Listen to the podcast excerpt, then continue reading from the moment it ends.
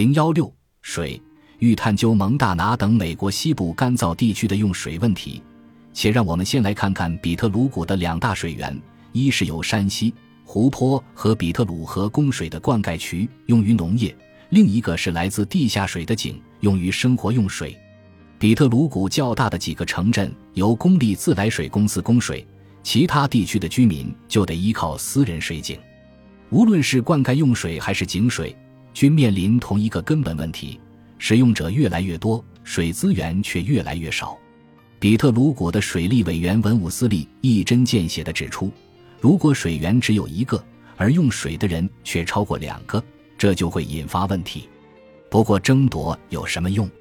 又不会带来更多的水。造成水量减少的根本性问题在于气候变化。蒙大拿的气候正变得越来越温暖干燥。全球变暖在世界不同地方成就了一些赢家，也造成了一些输家。蒙大拿就是最大的输家之一。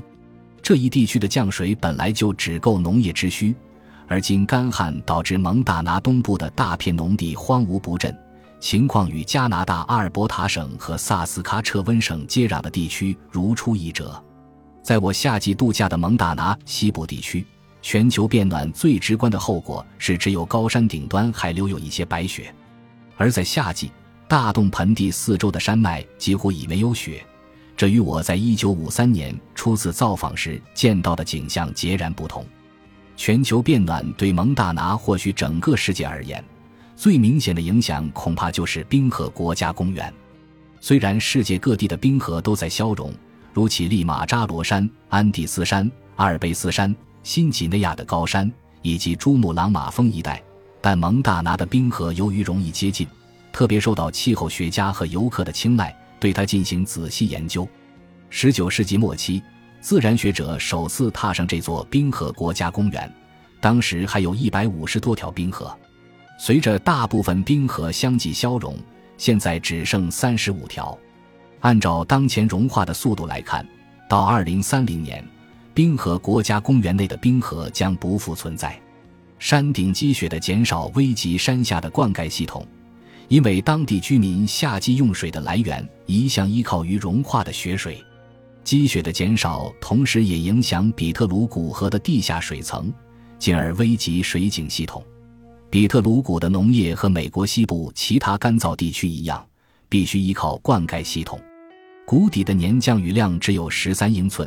若不灌溉的话，就只能长山隘。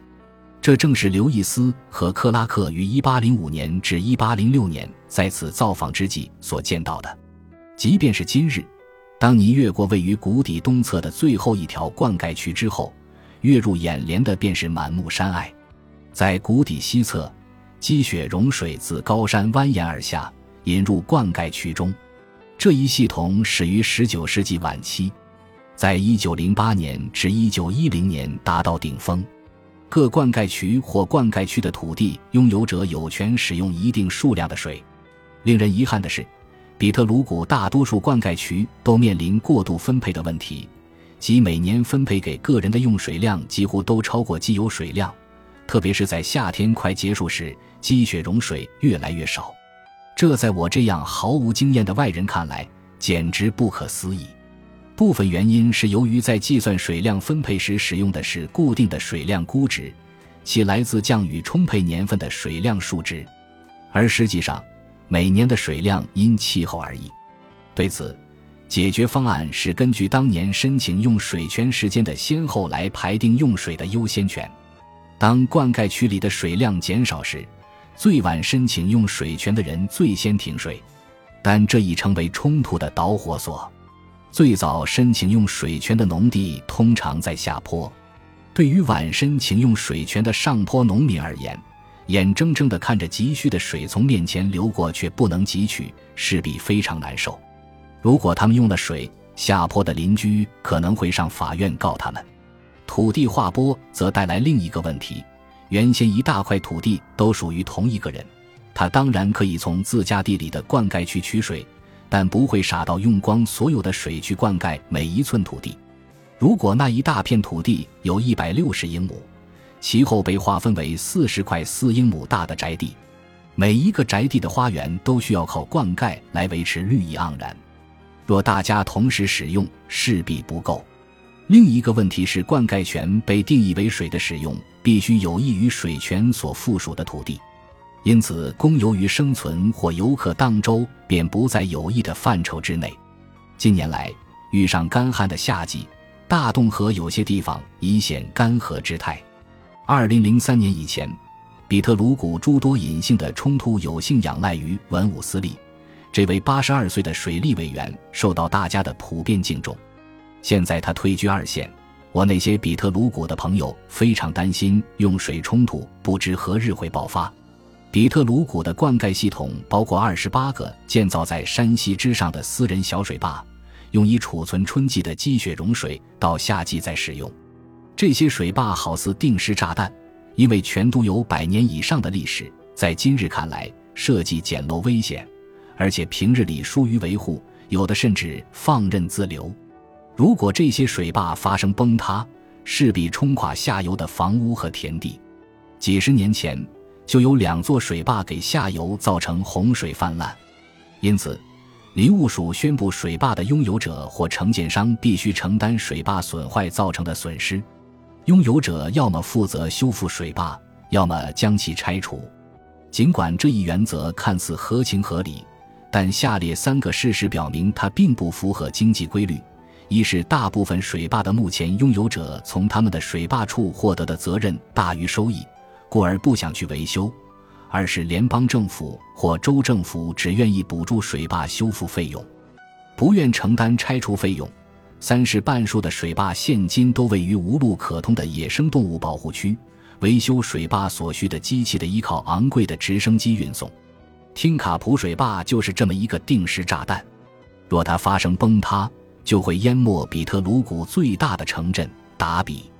水坝的泄漏和失修致使其拥有者林务署和环保组织今年为该不该修复、如何修复水坝争吵不休，甚至使用法律手段。一九九八年，水坝有个地方发生严重泄漏，危在旦夕。水坝拥有者于是聘请承建商抽干水坝里的水。不料遇到巨石，必须靠直升机将大型挖土机运送过来才能解决。此时，水坝拥着者宣布已没有钱将工程继续下去，而蒙大拿州政府和拉法利郡政府也不打算承担这笔费用。然而，恐惧笼罩着整个达比镇，最后只好由林务署出面租用直升机和挖土机完成这项工程。林务署将账单寄给水坝拥有者，结果后者拒绝支付。现在，美国司法部正准备起诉水坝拥有者，要求他们支付这笔费用。除了融雪灌溉以外，另一个水源就是挖掘水井以取得生活用水。然而，地下水同样面临日渐稀少的窘况。虽然融雪与地下水看上去风马牛不相及，然而实际上却密切相关。灌溉后的水可能渗入地下含水层。所以，有些地下水的最初源头是融雪，因此，蒙大拿的积雪持续减少会导致地下水也跟着减少。随着比特鲁谷的人口不断增长，毫无疑问，对生活用水的需求也大大提高。当地水论坛的协调人洛克沙法兰建议大家在建新房子时将水井挖得深一些，因为插在奶溪里的吸管越来越多，也就是说。位于同一含水层的水井越多，水位会因此下降。蒙大拿当地的法律和法规对生活用水的规制较少，一户人家新凿的水井可能会影响邻居家现有水井的水位，但后者很难获得赔偿。欲计算一个含水层所能提供的生活用水的数量，必须先勘探该含水层的范围，并测出其流量。然而，令人吃惊的是。比特鲁古人略过了这两项最基本的步骤。拉法利郡没有监测含水层的资源，在审查建筑开发商的设计方案时，也没有对供水进行独立评估。反之，拉法利郡只是听信于开发商的一面之词，后者信誓旦旦地保证新建的房屋有足够的井水可供使用。上述讨论均围绕水量展开，但是水质的问题也不容小觑。蒙大拿的河流和灌溉系统的源头来自纯净的积雪，因此水成为当地最有价值的自然资源。然而，由于诸多原因，比特鲁河已成为蒙大拿受污染的河流之列。其中最重要的原因是河流沉积物增加，这是由土壤侵蚀、修建道路、森林火灾、伐木以及灌溉引起河渠水位下降等因素造成的。如今，比特鲁谷大部分地区已遭到侵蚀或面临被侵蚀的威胁。其次，化肥流失也是一大问题。种植甘草的农民在每英亩田地里至少要施二百磅的化肥。至于有多少化肥最后会排放到河中，就不得而知了。此外，化粪池渗出的排泄物也加剧了水质的恶化程度。最后，正如先前讨论过的，在蒙大拿一些地区，有毒的矿渣造成极其严重的水质问题，空气质量问题也值得一提。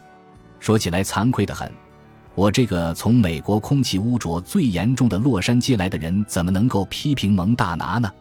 事实上，蒙大拿部分地区的空气质量在某些季节确实差强人意。